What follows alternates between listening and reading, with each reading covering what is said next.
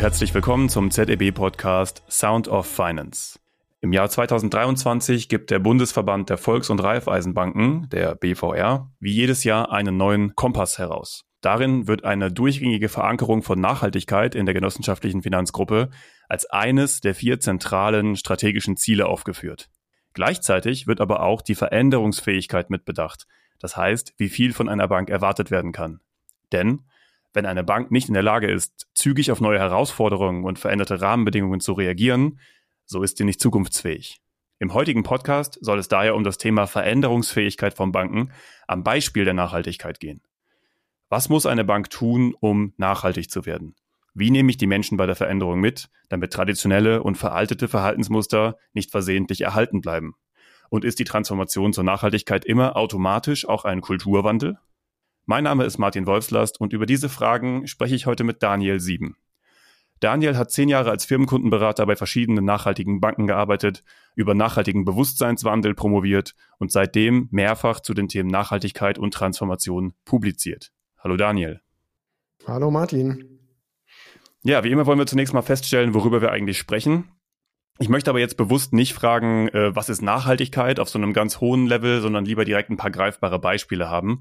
Also die Frage, was kann denn beispielsweise eine Genossenschaftsbank tun, um nachhaltig zu sein? Im Alltagsdiskurs könnte man oft meinen, ja, man muss jetzt die CO2-Bilanz irgendwie optimieren oder CO2 reduzieren, aber da steckt ja mit Sicherheit noch deutlich mehr dahinter.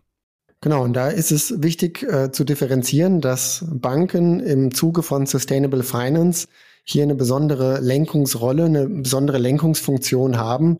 Ursprünglich war das Verständnis, dass wenn eine Bank was Gutes tut, dass das in erster Linie das Sponsoring ist. Das heißt, dass man den Vereinen äh, vor Ort in der Region was zugutekommen lässt, ne, dass man hier quasi aus den Gewinnen einen gewissen Anteil zurückverteilt.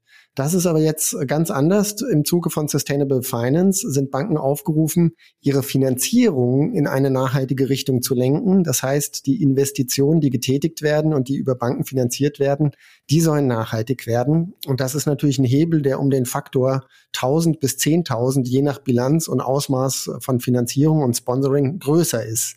Also eine ganz andere Dimension hat das bekommen. Dritter Aspekt ist natürlich der Geschäftsbetrieb. Das heißt, bevor ich jemand äh, finanziere, muss ich selber glaubwürdig sein in Sachen Nachhaltigkeit. Das heißt, Banken müssen ihren eigenen Geschäftsbetrieb auch auf Nachhaltigkeit trimmen. Das heißt, Umwelt, Ressourcen, äh, Wasserverbrauch, Energieverbrauch erfassen, Reduktionsziele hier ähm, aufstellen und die entsprechend auch konsequent verfolgen, um die eigene Nachhaltigkeit voranzutreiben und natürlich auch glaubwürdig zu sein den Kunden gegenüber. Alles klar. Also ich fasse mal kurz zusammen. Früher hat man ja darunter verstanden, dieses äh, Sponsoring ein bisschen vom Gewinn wieder in die Community, sage ich mal, zurückschieben. Und mittlerweile über Sustainable Finance sind wir mehr bei dem Thema, erstens muss die Finanzierung nachhaltig sein, also das, wo die Bank Geld reingibt. Und zweitens auch der eigene Geschäftsbetrieb, also die Bank selber. Da gibt es dann ja typischerweise eine Strategie, an die bestenfalls auch schon konkrete Maßnahmen geknüpft sind. Aber du stellst ja jetzt die These auf, dass es damit gar nicht getan ist, sondern konkret gesagt, Strategie und vielleicht auch Maßnahmen reichen gar nicht aus, sondern die Reaktion der Menschen in der Bank darauf, die entscheidet eigentlich. Was bedeutet das? Genau, ich glaube, das ist so ein, so ein Irrtum aus Unerfahrenheit und Unwissenheit heraus, dass man glaubt, Nachhaltigkeit, wenn man das Thema frisch anpackt, es ist ein reines Sachthema.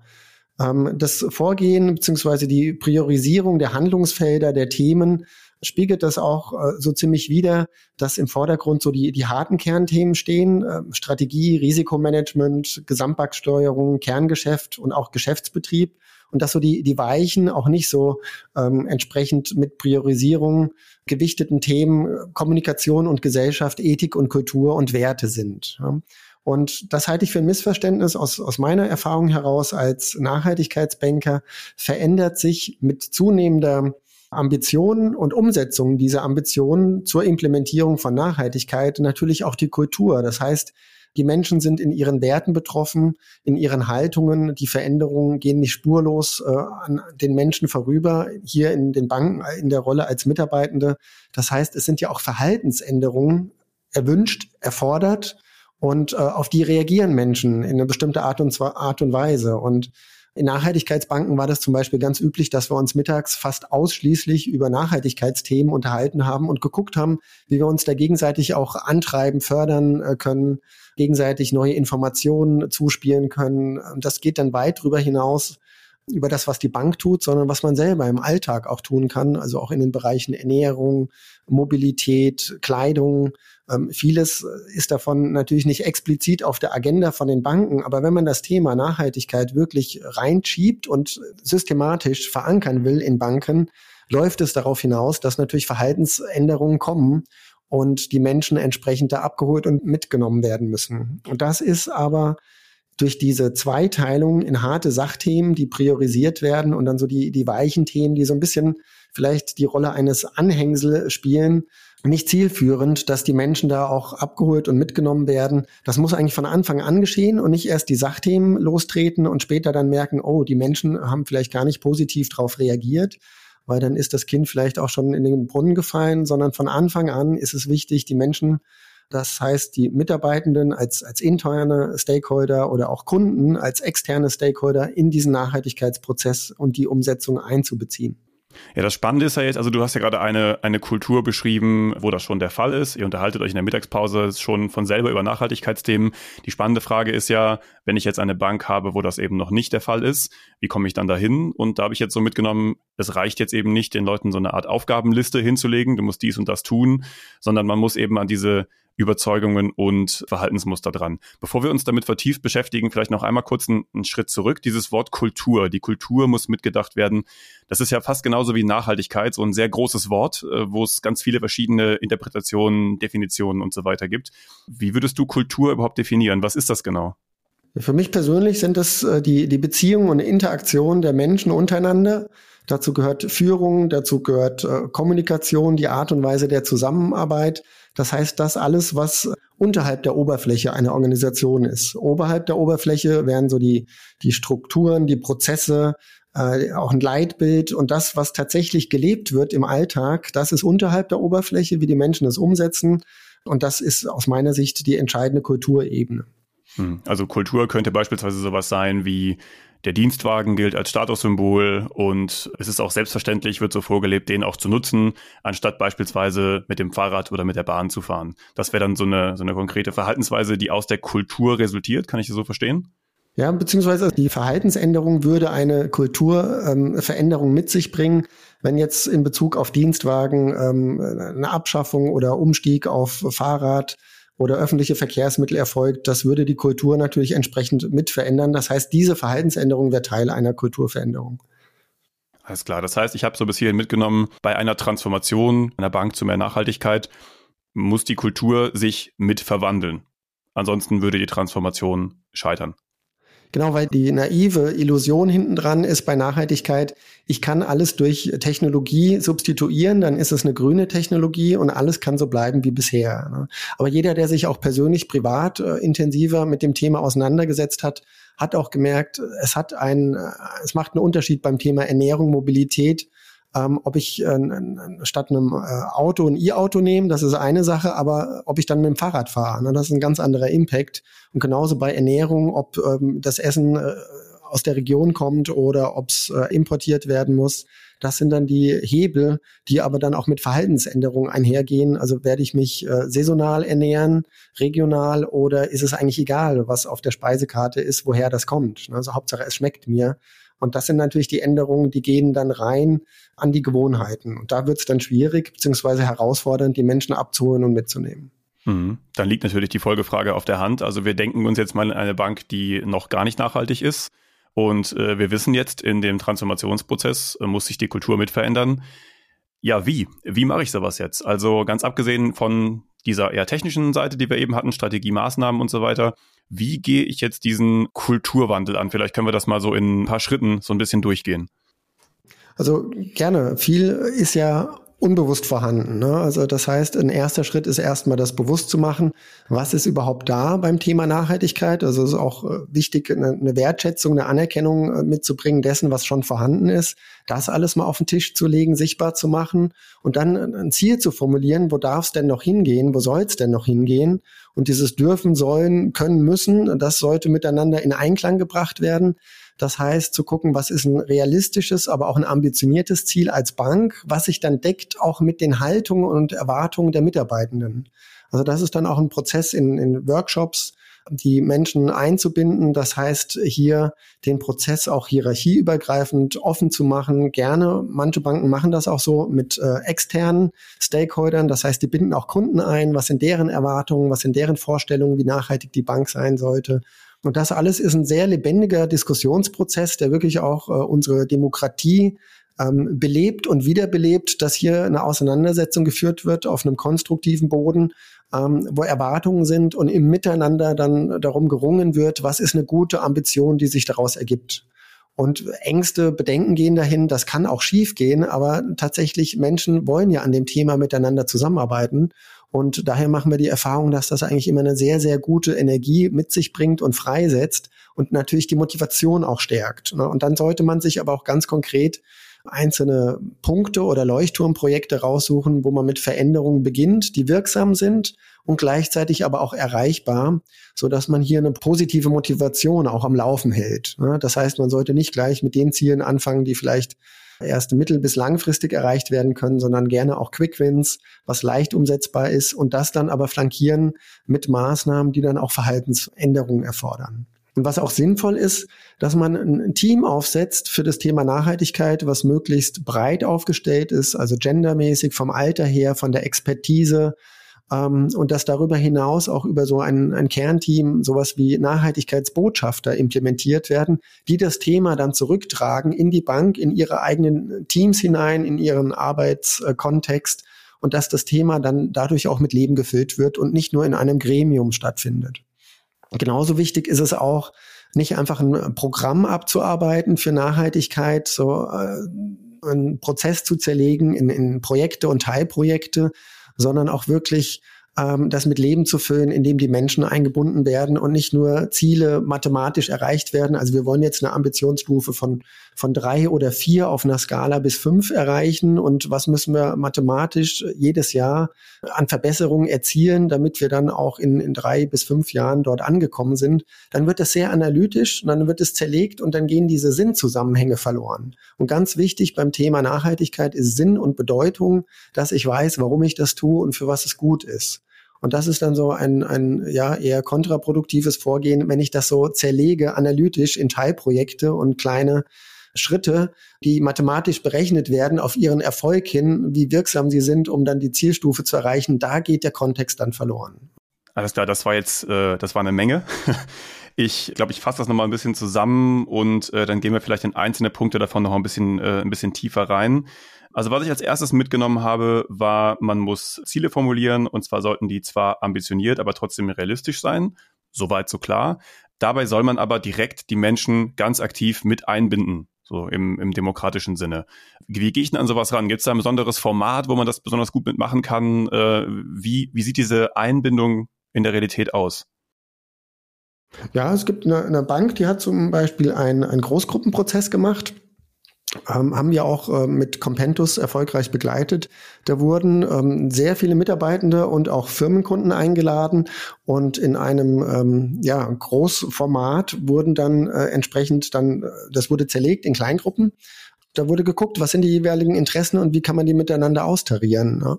Und wenn man es nicht ganz so groß anlegen will, kann man natürlich auch Befragungen machen, gezielte Befragungen, entweder von Mitarbeitenden, das bieten wir auch an, dass sie über ihre Einstellungen, ihre Erwartungen befragt werden. Und da ist natürlich auch wichtig äh, zu unterscheiden, wie weit deckt sich denn die Erwartung an, der, an die Bank mit den, mit den eigenen äh, Einstellungen. Also passt das zusammen? Das kann man mit Fragen ganz gut auch ähm, ja, offenlegen.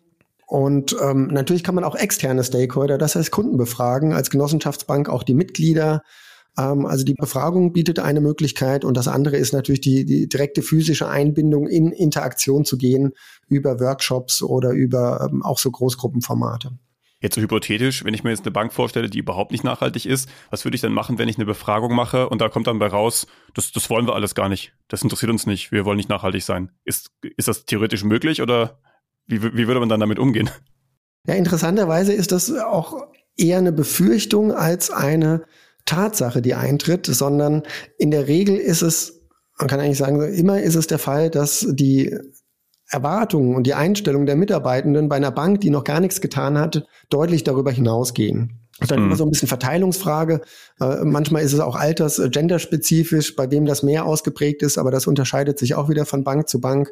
Großen und Ganzen kann man sagen, Frauen haben da vielleicht höhere Ambitionen als, als Männer und es sind auch nicht immer erstaunlicherweise die ganz Jungen, die das Thema vorantreiben, sondern auch äh, teilweise 40 plus, 50 plus. Und hier ist ja, muss man gucken, dass man nicht Angst hat als Bank, als Management vor den Ergebnissen. Die Erwartungen sind in der Regel höher ne? und dass man eher guckt, dass man die Erwartungen dann auch einfängt und dass sie insofern realistischen Boden kriegen, weil das die gelebte Praxis muss ja dann auch mit den Erwartungen mitkommen können. Alles klar. Gut, der zweite Punkt, den ich mitgenommen habe. Es braucht erste Leuchtturmprojekte und dafür ein möglichst divers aufgestelltes Team, eine Art Nachhaltigkeitsteam. Und Teil dieses Teams sollen Botschafter sein. Also man kennt diesen Begriff der Markenbotschafter ja zum Beispiel. Wahrscheinlich ist es hier dann so ähnlich, dass das Leute sind, die das dann sehr stark im Unternehmen mittragen und ja, so nach vorne spielen. Also erstmal ist das damit gemeint und zweitens, wo kommen die denn her? Also wie finde ich die Leute? Sind die einfach da und ich äh, muss die nur befähigen oder ähm, muss ich die dafür ausbilden? Wie läuft sowas ab? Das ist ganz unterschiedlich. Also es kann ähm, oder sollte je nach äh, Größe der Bank äh, einen Nachhaltigkeitsbeauftragten, eine Beauftragte geben, aber darüber hinaus ein Team. Und dieses Team ist so etwas wie ein, ein Kernteam, das an den Themen, Nachhaltigkeitsthemen der Bank arbeitet in den verschiedenen Bereichen, Handlungsfeldern, wo sich die Bank dann auch ähm, Ziele gesetzt hat, die umgesetzt werden, dass da die entsprechende Expertise ist. Aber darüber hinaus kann es noch Botschafter geben, die jetzt nicht unbedingt, und das ist aber individuell von der Bank abhängig, Teil dieses Nachhaltigkeitsteams sein müssen, die aber ein Interesse haben, wie so ein erweiterter Kreis, vielleicht punktuell an dem Thema mitzuarbeiten, themenbezogen und gleichzeitig sich die, die, die Aufgabe geben, dieses Thema hineinzutragen, dort, wo sie tätig sind, in den Kontexten, auch in den Teams. Also das ist jetzt nicht ganz per Definition äh, klar abgegrenzt, sondern es kommt dann immer auf die Bank drauf an, äh, wie die Bank ähm, das zusammensetzt. Also Nachhaltigkeitsbeauftragter, Beauftragte, Nachhaltigkeitsteam und Botschafter, wie die zusammenspielen und wie deren Rollen dann auch entsprechend aufgesetzt werden. Aber im allerbesten Fall geht das doch sogar fast von selber. Also man hat dann halt eben sehr ambitionierte Leute da drin sitzen, die auch sich für dieses Thema einfach interessieren, die da intrinsisch motiviert sind und die dann ja fast von selber diese Botschafterrolle einnehmen, oder? Wenn man jetzt eine Bank hat mit 500 Mitarbeitenden, dann hat man vielleicht ein, ein, Kernteam, Nachhaltigkeitsteam von sieben bis zehn Mitarbeitenden. Das ist natürlich wenig, um 500 Mitarbeitende zu erreichen. Dann hat man noch verschiedene Standorte und da macht es natürlich Sinn, mehr Menschen einzubinden. Ne? Dann habe ich, äh, die kann man auch Multiplikatoren nennen. Ne? Häufig spricht man von Nachhaltigkeitsmultiplikatoren. Das sind welche, die das Thema intrinsisch motiviert, wie du gesagt hast, voranbringen wollen, die aber jetzt aus Auslastungsgründen oder anderen Gründen nicht in diesem Kernteam mitarbeiten können. Das ist ja häufig so, dass dann eine Begrenzung stattfindet.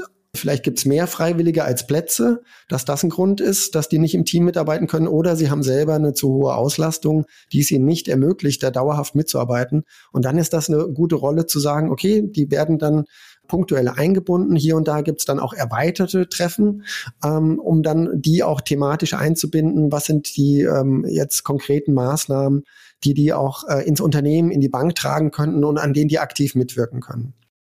Okay, alles klar. Dritter Punkt, den ich noch mitgenommen hatte und letzter, das Ganze nicht so rein mathematisch angehen. Also hier ist dein Zielbild, hier ist deine Kennzahl, bitte in vier Monaten um so und so viel Prozent steigern, sondern auch, naja, man kann fast sagen, das Emotionale dabei ein bisschen mitdenken. Du hattest eben von Sinnstiften gesprochen. Das muss für die Leute Sinn machen. Das klingt total nachvollziehbar, wenn ich mir das so anhöre. Ich stelle es mir aber im Alltag sehr schwierig vor, denn ich muss ja wissen, was bei den Leuten Sinn stiftet und welche Emotionen da vorhanden sind. Wie kriege ich denn das raus, wenn ich jetzt nicht gerade Psychologe bin? Also wie, wie gehe ich daran? Da bietet es sich an, Nachhaltigkeit über Themen zu transportieren, über Bilder und Themen. Und da bieten sich die, die SDGs vor allem an. Das sind die Sustainable Development Goals der Vereinten Nationen. Da gibt es 17 SDGs. Und sehr viele Unternehmen reporten nach den SDGs. Das heißt, das sind Impact-Ziele für Ökologie, für Soziales, für Ethik, äh, auch wirtschaftliche Themen.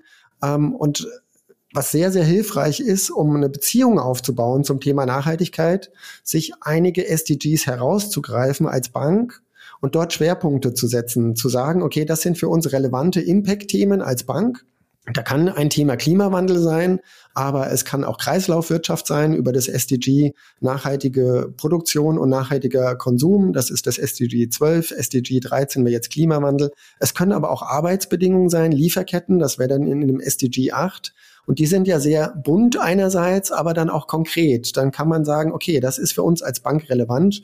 Ähm, es gibt ein SDG äh, Leben unter Wasser. Wenn das eine Bank ist in, oder auch ein Unternehmen über Banken hinaus in der Küstenregion oder mit einem großen See oder wo Wasser an sich ein großes Thema spielt, da kann man sich dann dieses entsprechende SDG raussuchen und sagen, okay, das ist für uns wichtig, hier einen positiven Impact zu erzielen. Und dann hat man vielleicht drei bis fünf SDGs, Kern-SDGs und kann dort die Themen ableiten und dann die Strategien und Maßnahmen bis hin in Finanzierung zu sagen, okay, wir wollen über nachhaltige Finanzierungen ein Incentive, einen Anreiz bieten, Unternehmen, die im Bereich äh, Wasserschutz tätig sind, Wasserwirtschaft, die die Qualität der Gewässer verbessern, die unsere Küsten schützen, die kriegen vielleicht ähm, ein Sonderprodukt mit besseren Finanzierungsbedingungen, weil das ein wichtiges Impact-Thema für unsere Region ist, also nicht nur die Bank, sondern für die Region. Und hier möchten wir Aktivitäten, Investitionen über gute Finanzierungsbedingungen incentivieren. Und gleichzeitig spielt es dann natürlich auch ein auf die Nachhaltigkeitsstrategie der Bank. Das heißt, das Unternehmen, das finanziert wird, hat was davon, die Region hat was davon und die Bank hat was davon. Und letztendlich profitieren alle von dem Thema Nachhaltigkeit. Also das funktioniert sehr gut. Man kann diese SDGs nehmen oder auch mit dem Hintergrund der Taxonomie. Da sind ja sechs EU-Umweltziele verarbeitet und drei Sozialziele. Also ist noch nicht alles in trockenen Tüchern. Aber auch diese Umwelt- und vorläufigen Sozialziele eignen sich sehr gut, um zu sagen, ich greife mir da zwei, drei heraus und konzentriere erstmal meine Nachhaltigkeitsbemühungen darauf, hier einen positiven Impact zu erzielen. Das heißt eine positive Wirkung.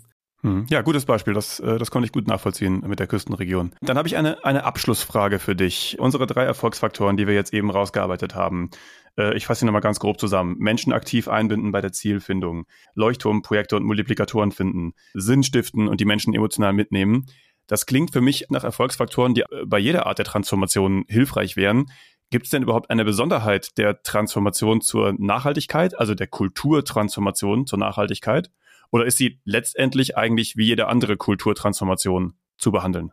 Er hat für mich schon eine Besonderheit. Also rein nüchtern könnte man sagen, okay, es ist ein Veränderungsthema wie viele andere.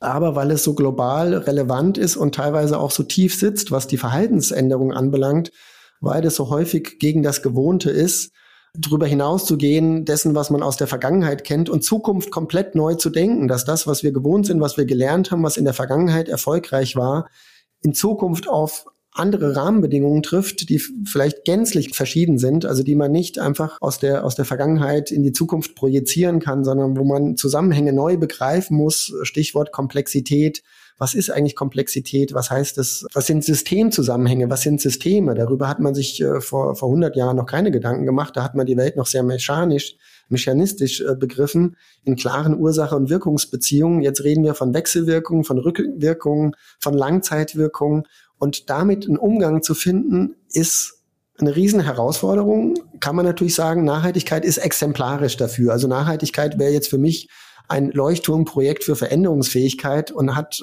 diesen besonderen Charakter, weil ja davon auch, dass die Zukunft der gesamten Menschheit abhängt, ob wir das erfolgreich gestalten oder nicht. Und da ist nochmal das Besondere, wenn man diese Erfolgsfaktoren berücksichtigt, natürlich müssen Banken ran an ihr Kerngeschäft, an die Finanzierung. Und da ist im Moment noch viel Widerstand äh, in der Umsetzung. Also einzelne Großbanken sind da deutlich weiter als Regionalbanken vor Ort zu sagen, wir haben hier auch eigene konkrete Finanzierungsprodukte, die Nachhaltigkeit auch incentivieren.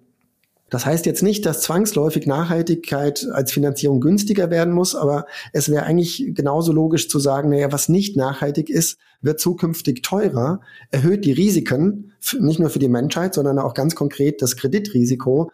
Wenn jetzt ein Unternehmensstandort an einem Fluss ist, 100 Meter entfernt, das hat vielleicht gelangt vor 20, 30 Jahren, jetzt durch Überschwemmungen, Starkregen, müssen es vielleicht 300 Meter sein, dann ist physisch allein die Voraussetzung nicht mehr gegeben, dass dieses Kreditrisiko gleich behandelt wird. Also da brauchst noch ein tiefergehendes Umdenken, um dann wirklich auch im Kerngeschäft der Banken anzukommen bei den Finanzierungen und natürlich auch den Kunden, um zu verstehen, dass fehlende Nachhaltigkeit teurer ist und das ist natürlich auch wieder so ein bisschen kontraintuitiv gegen unsere Erfahrung. Wir kennen ja aus der Ernährung, dass Bio teurer ist und das konventionelle günstiger. Und das ist aber die verkehrte Logik. Ne, das, das, was äh, Nachhaltigkeit nicht beinhaltet, muss teurer sein als das, was Nachhaltigkeit beinhaltet. Also da haben wir innerlich noch einen ganz großen Veränderungsprozess vor uns mit Gewohnheiten, die äh, Erfahrungen, die so tief liegen, dass ich sagen würde, Nachhaltigkeit ist einerseits ein Veränderungsthema, aber andererseits das Veränderungsthema.